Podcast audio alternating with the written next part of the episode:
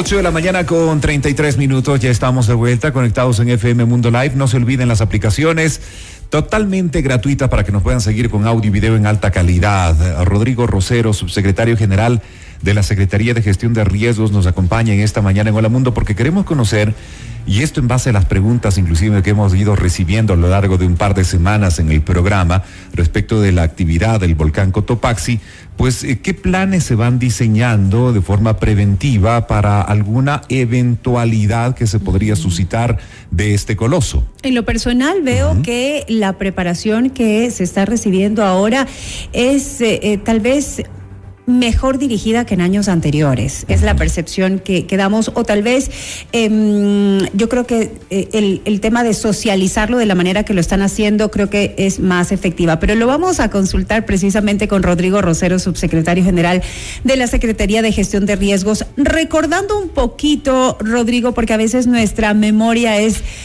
bastante frágil. Y ya tuvimos eh, em, un suceso muy parecido tal vez al que estamos viviendo ahora en el 2000, eh, a finales ya del 2022, inicios del 2023, ya lo tuvimos en el 2015. Cuéntenos, por favor, ¿ha sido eh, este suceso, este, este proceso eruptivo que se ha venido dando en los últimos meses? Tal vez más fuerte que en aquellos años, que en el 2015, o tal vez en aquella época, pues eh, realmente el, proceso eh, fue un poco más, eh, más fuerte, más peligroso. Cuéntenos, por favor, recuérdenos.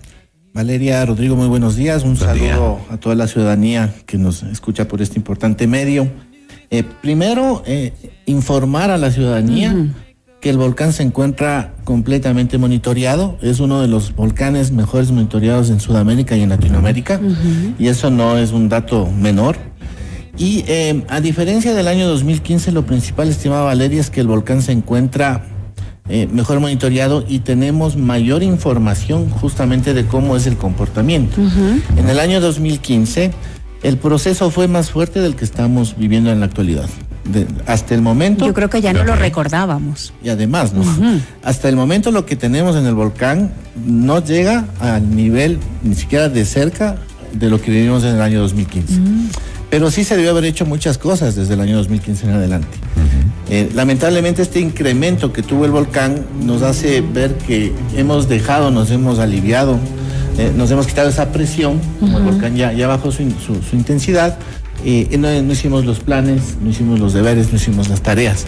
Y, este tema es una cuestión interinstitucional, no depende solo de la entidad rectora que maneja la gestión de riesgos en el país, sino de una coordinación interinstitucional y de que se active un sistema nacional descentralizado de gestión de riesgos. ¿Qué instituciones son las llamadas y, eh, y las convocadas precisamente a actuar en conjunto?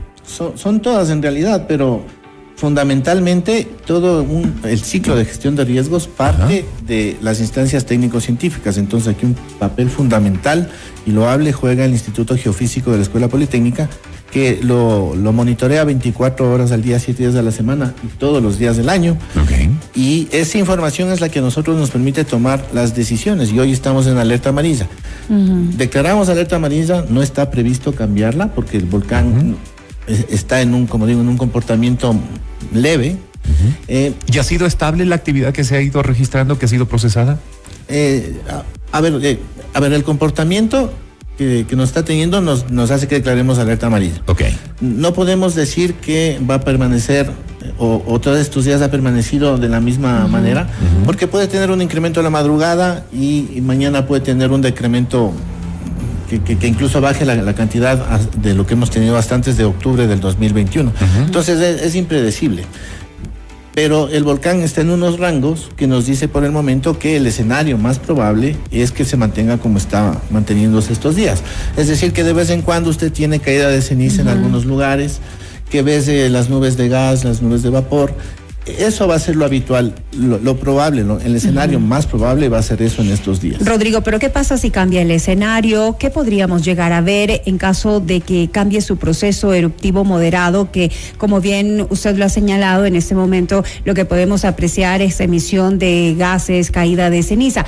¿Qué podría pasar en caso, en caso de que cambie este proceso eruptivo a algo un poco eh, más fuerte, algo mayor? Eh, a, eso iba. Tenemos toda esta serie de instituciones que forman parte del Sistema Nacional Centralizado de Gestión de Riesgos. Tú me decías, Rodrigo, ¿quiénes forman? Lo forman todos, lo forman desde los gobiernos autónomos descentralizados municipales y los provinciales y toda la, red de secretarías y, ministerios que forman parte del Ejecutivo Central. ¿Qué estamos haciendo? Estamos haciendo los planes. Quizás la percepción que tú tienes, Valeria, de que está mejor llevado, eh, es porque hay una comunión de todas las instituciones y hay directrices quizás más claras a todos los actores. Porque aquí todos los actores tienen su responsabilidad. Es decir, si la ceniza del volcán Cotopaxi va a afectar a, mil vacas y esa misma ceniza va a afectar a una planta potabilizadora de agua, no es el EMETOP el que tiene que ir a reparar la planta potabilizadora de agua o el Ministerio de Agricultura el que tiene que llegar con, las acciones para las mil vacas. Es en primera instancia el municipio que tiene la competencia del agua potable y el Consejo Provincial que tiene la competencia de la productividad en la provincia. Entonces, estamos con ese enfoque, de decir, a ver, usted tiene estas competencias, tiene estas acciones y tiene estos probables daños que la ceniza y los lajares pueden generar. Haga sus planes. Nosotros les asistimos, les acompañamos, les complementamos.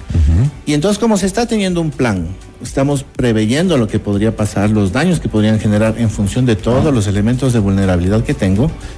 Y nosotros vamos a tener la posibilidad de que cuando empalmemos esos planes nos diga un municipio, oye, pero me falta esto oye, yo no voy a tener esta capacidad para responder. Hay que nosotros podamos decir, activamos el sistema nacional, ahí sí, Ministerio de Agricultura, Ministerio de Ganadería, Ministerio de Obras Públicas, vamos a complementar lo que le falta a este GAP. Es decir, pero en este momento ya se conocen los planes de cada una de las instituciones que estarían participando ante un evento. Eh, obvio, no es un evento deseado, ¿no? Pero es una de las probabilidades, de las posibilidades que existe y está latente debido a que no se sabe con la naturaleza el escenario que podría presentar. Todos están articulados, todos están eh, ya con sus planes, eh, con sus eh, medidas correctamente estructuradas y responderían a la autoridad. Es decir, la ciudadanía puede estar tranquila y entender que que cada uno de los planes se activaría inmediatamente a esta, ante una eventualidad del volcán? Eh, a ver, nosotros tenemos el proceso de construcción de los planes y de fortalecimiento de estos planes. Quizás a diferencia del pasado, lo que nosotros estamos haciendo es un proceso de construcción de los planes de abajo hacia arriba, no de arriba hacia abajo, porque muchas veces los eventos de este tipo se los maneja desde la parte nacional y esos eh, lineamientos generalmente no se aterrizan en el territorio porque las realidades son distintas. Uno tiene que planificar en función de las capacidades y recursos que tengan abajo para ver cómo desde el nivel nacional les vamos complementando y suplementando. Entonces, estamos ya por empalmar los planes. Aún no están listos. Ajá, eh, lo cantonal con lo provincial y con todo el nivel ministerial nacional para ir empalmando y ver especialmente las brechas que tengamos en el escenario en el peor de los escenarios, porque siempre la planificación para la, respuesta hay que hacer con el peor de los escenarios. ¿Cuál es el peor de los escenarios? A eso me refería con la pregunta de qué pasaría, qué, veríamos nosotros, porque claro, em, eh, nos ha tenido acostumbrados, eh, al menos el volcán Cotopaxi, a estar alertas cuando ha habido emisión de gases, emisión de cenizas, pero hasta ahí esta nueva generación no sabemos lo que significa un evento mayor en cuanto a ese volcán. ¿Qué veríamos? Sí, eh, el peor escenario al que nos referimos sería la erupción histórica de 1877, que ha sido reportada históricamente por, por varias personas como un evento grave, eh, en donde eh, los piroclastos llegaron varios kilómetros, varias distancia del, del río Cutuchi, y la ceniza incluso llegó hasta Manabí, eh, hablando de señas de tres días de oscuridad. Eh, e, ese es el peor escenario. Por el momento, el monitoreo que tenemos no nos apunta a ese escenario, nos apunta al escenario que estamos teniendo en la actualidad, que es tener cenizas, eh, caída de cenizas esporádicas, gases y, esto que hemos estado viviendo. No más. Afortunadamente, esta cantidad de aparatos que tiene y la experiencia que tiene el eh, personal del geofísico nos está dando la posibilidad de, tener todos los elementos eh, e irlos planificando de manera interinstitucional para poder ver si se llega a un incremento posterior al del 2015, porque como les dije, todavía no llegamos a esa, a esa magnitud del 2015, si llegáramos a ese nivel, y empezáramos a sobrepasar, ahí se empiezan a tomar otras, otro tipo de decisiones. Para ese momento los planes ya estarían listos y empezaríamos ya a hacer otro tipo de, ejercicios simulacros para para un poco poner a prueba y seguir poniendo los planes. Ahora, Pero por el momento, en estas semanas, quizás meses, el escenario va a ser este o pueda también que se, se acabe, como lo, pasó en el 2015, que siete años pasó una actividad súper, súper baja, muy, muy, leve, podríamos también llegar a, esa, a, ese escenario. Por el momento, alerta amarilla. Por el momento, seguimos con la alerta amarilla que nos permite que todas las instituciones articuladas tengamos vayamos teniendo nuestros planes listos y de aquí ya se vienen simulacros, ¿no? Que de hecho, el otro enfoque también es que esto con las instituciones, lo que les he contado, pero también con la población hemos trabajado en el puerta a puerta, en el irles diciendo, mire, su casa está aquí, eh, su zona de evacuación es esta, diríjase por acá. Que es importantísimo, sin lugar a dudas. El sistema de alerta, ¿no? un sistema en las escuelas también. Claro, y, la información es importante porque la gente lo que quiere es conocer cómo, cómo va a actuar. Ahora, lo que sí me queda de inquietud, Rodrigo, es que si en este momento aún no está eh, al 100% el plan, o sea, de lo que me comentaba, las instituciones están estructurando sus planes, con la naturaleza no sabemos el escenario que nos pueda presentar de un día a otro. ¿Cuál es el tiempo que ustedes se han trazado para tener ese plan interinstitucional listo de cara a enfrentar una posible eventualidad? O sea, mira, la respuesta emergente está lista. Imagínate que esto fuera un sismo. O sea, el sismo no nos avisa dónde va a golpear y qué daños va a tener. Finalmente, como Estado, nosotros tenemos bodegas con recursos, tenemos ya la dinámica interinstitucional, sabemos que se activa un COE cantonal, un COE provincial, un COE nacional, se, se, van moviendo los recursos. Es decir, como cuando se responde a cualquier de las, eh, de las emergencias que se suscitan de manera imprevista. O sea, en el caso del volcán Cotopaxi, nosotros tendríamos la fase de respuesta lista porque sería eh, como cualquier otro evento. La diferencia es que el volcán nos está dando la posibilidad de ir perfeccionando esos planes para que el Estado central no sea quien asuma, como siempre, toda la, administración del desastre cuando no es responsabilidad 100% del Estado central nunca, porque los GATS son quienes deben gestionar los riesgos y, manejar sus emergencias. El Estado central está para complementar. Entonces, este proceso nos está dando justamente esa capacidad de que los GAT se vayan fortaleciendo en función de sus escenarios y sus territorios y nosotros también ir viendo la posibilidad de cómo complementar. Y si en un momento determinado nosotros tenemos que incluso llamar a la cooperación internacional para tener aquí todo listo antes de que llegue el evento adverso, pues sería un proceso de planificación para la respuesta eh, eficiente. Y, eso es lo que nos está dando el volcán. Entonces no hay que preocuparse de decir, a ver, si ahorita erupciona, ¿cómo vamos a responder? Pero tampoco despreocuparse. Lo haríamos, sí. Eh, pero como digo, también a la ciudadanía un mensaje fundamental. No crean que en algún momento sus hijos estando en clases, eh, o uno en el trabajo va a escuchar al sistema de alerta que se active y que vamos a tener 35 minutos para salir corriendo. no, no vamos a llegar a ese escenario porque el volcán está monitoreado.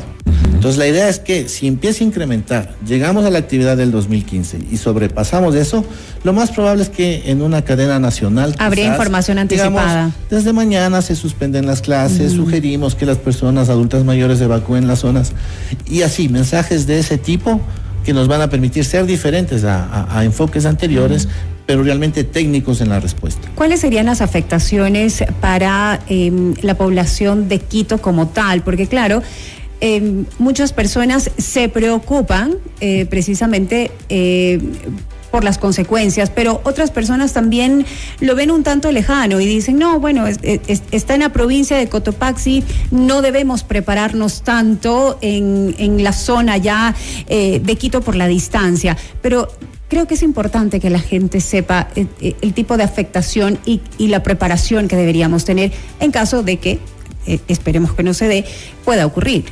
O sea, en caso de que no se, se incremente más la actividad, como, como les decía, estos micrófonos, la gente dice, ¿cuándo va a erupcionar el volcán?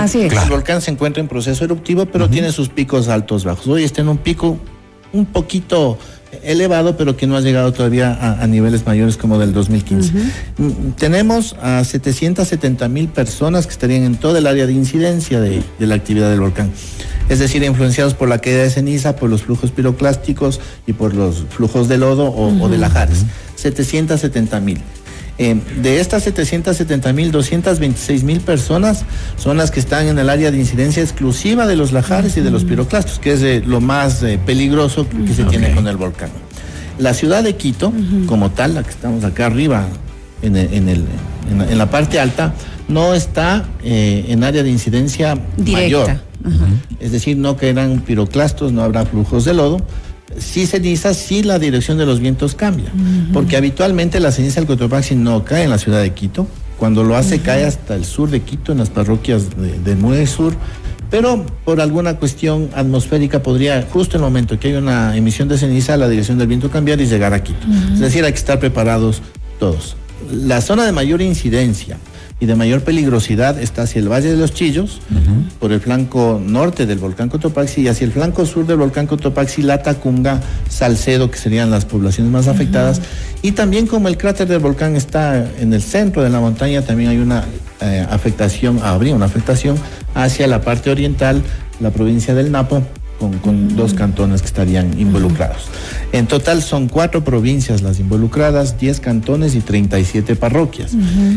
Este proceso de trabajo que lo estamos llevando parte con, con, el trabajo en las parroquias esencialmente. Nosotros ya hemos venido realizando simulacros desde el 27 de enero en las diferentes parroquias. Queremos llegar a concluir el mes de marzo con todos estos simulacros, incluso las escuelas también ustedes van viendo en, los noticieros que también están haciendo ya sus simulacros. Queremos llegar a, también a empatar todos estos ejercicios simulacros en un ejercicio nacional final en mayo. Eh, en el que la población haría un ejercicio masivo de la población de escuelas, de trabajos y, de, las viviendas, más todas las instituciones, un ejercicio masivo de evacuar, activar los COEs cantonales, los 10 COEs cantonales, activar los 4 COEs provinciales y activar el COE nacional para hacer un ejercicio que nos ponga a prueba todos los planes que en ese momento ya estarán listos y ver cómo vamos complementando y mejorando este proceso. Sin duda el tema de la información que llega a la ciudadanía y estos planes y estos ejercicios de alguna forma eh, genera un, menor nivel de tensión en la ciudadanía. No digo tal vez de mayor conocimiento, pero sí de menor nivel de tensión y que conocer cómo podría responderse ante esta eventualidad que se puede dar, ¿no? Eh, nos llegan varios mensajes respecto a este tema. Uno, por ejemplo, dice, buenos días, Rodrigo Valeria, eh, yo vivo en Conocoto. Aquí se, no se han acercado, yo no sé dónde tengo que evacuar, vi en la página de gestión de riesgos, pero estaba colapsada. ¿Qué puedo hacer? Le saluda el doctor Montenegro y dice gracias, queridos amigos. Gracias. al doctor Montenegro, em, la información general está dada en una página web que se llama, eh, que, es www.alertasecuador.gov.es. Ahí, ahí tenemos información de dónde están las sirenas, dónde están las, rutas de evacuación, los puntos de encuentro. Eh, del flanco norte y el flanco sur, a, mayor detalle, incluso mayor información general la puede encontrar ahí. Eh, para toda la ciudadanía informamos que el proceso de, llegar al puerta a puerta lo estamos desarrollando en conjunto con los municipios eh, y con instituciones ONGs como la Cruz Roja. Y lo estamos haciendo hacia las, eh, priorizando las 37 parroquias que están en la zona de, mayor peligrosidad. Desde ahí estamos saliendo. Eh, y la dinámica en estas 37 parroquias es el puerta a puerta, ¿no? Es el tratar de llegar a, la casa y, decir, mire, usted está aquí, salga por acá, llegue acá hacia la información del, otro grupo de, población. Es, un, enfoque mucho más masivo de dar información a través de redes, de, propagandas, de noticias o de, información como esta que la podemos encontrar eh, también en, la página web. Eh, decirle a la ciudadanía que si no hemos llegado es porque estamos priorizando a las familias de zonas rurales y de parroquias rurales que están más cerca de, la incidencia. Pero que también un ciudadano tiene esa responsabilidad de autoformarse, de buscar la información, de acceder y eso, como lo digo, lo podemos encontrar en y los gobiernos autónomos tienen muchísima responsabilidad también sobre, sobre este asunto de, de, informar a la ciudadanía. Por ejemplo, eh, el tema de las sirenas, ¿no? los ensayos que se puedan hacer en cuanto a una posible activación, cómo reaccionar, qué significa. Eso, eso es importante también eh, mantenernos informados. Como, lo dije al inicio, este es un trabajo de que inicialmente a los que tienen las competencias les compete el trabajo de la gestión de riesgos. Si yo tengo la competencia sobre eh, la vialidad urbana y, un evento adverso me daña la vialidad urbana, insisto, no es el ministerio que en primera instancia tiene que arreglarle la vía, es el mismo municipio, pero los municipios tienen que prever en cuando hacen sus obras del día a día, también mm, ingresar de manera transversal estos criterios de gestión de riesgos. Entonces, tienen una labor fundamental. En cuanto a, los sistemas de alerta temprana, nosotros tenemos un sistema que está operativo.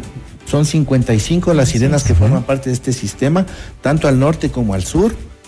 Y eh, en el mapa, como, como lo podrán encontrar también en la página web de Alertas de Ecuador, ahí usted ve incluso dónde está la ubicación. Y es en esos lugares donde están las, las sirenas, obviamente pues son los lugares donde estamos haciendo la priorización de estos trabajos de simulacros. Ya luego nos iremos extendiendo y llegar a un ejercicio masivo en mayo. Pero no lo hacemos, insisto, solo como Secretaría de Gestión de Riesgos, sino un trabajo mancomunado con los municipios, con los consejos provinciales y con otras ONGs y, y los ministerios también, ¿no? Que cada uno desde su competencia y responsabilidad están teniendo sus planes, estamos preparando los planes de todo nivel.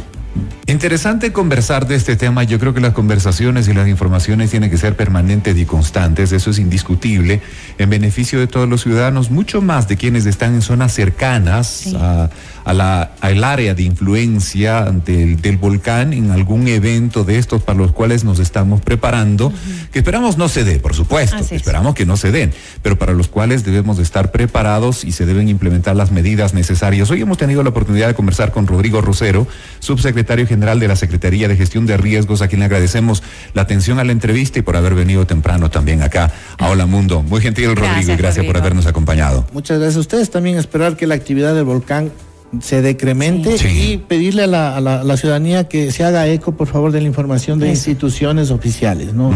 Hay muchas personas que pueden a través de redes desinformar, eso nos hace mucho daño a todo este proceso que estamos llevando y que la ciudadanía confíe en las instituciones que estamos siempre velando la seguridad. Informarse por fuentes oficiales. Sí, podemos recordar esas cuentas oficiales donde está toda la información que la gente, por ejemplo, querría chequear, querría revisar ahora mismo. Ahora mismo, eh, www.alertasecuador .gov.es, ahí está toda la información. Estupendo. Gracias nuevamente por estar con nosotros. Gracias. Buen día. Buen día. 8 con 56 y a la parte final de Hola Mundo. Porque todos queremos un gran comienzo para un nuevo día. Hola Mundo, con Rodrigo Proaño y Valeria Mena. El mejor momento de la mañana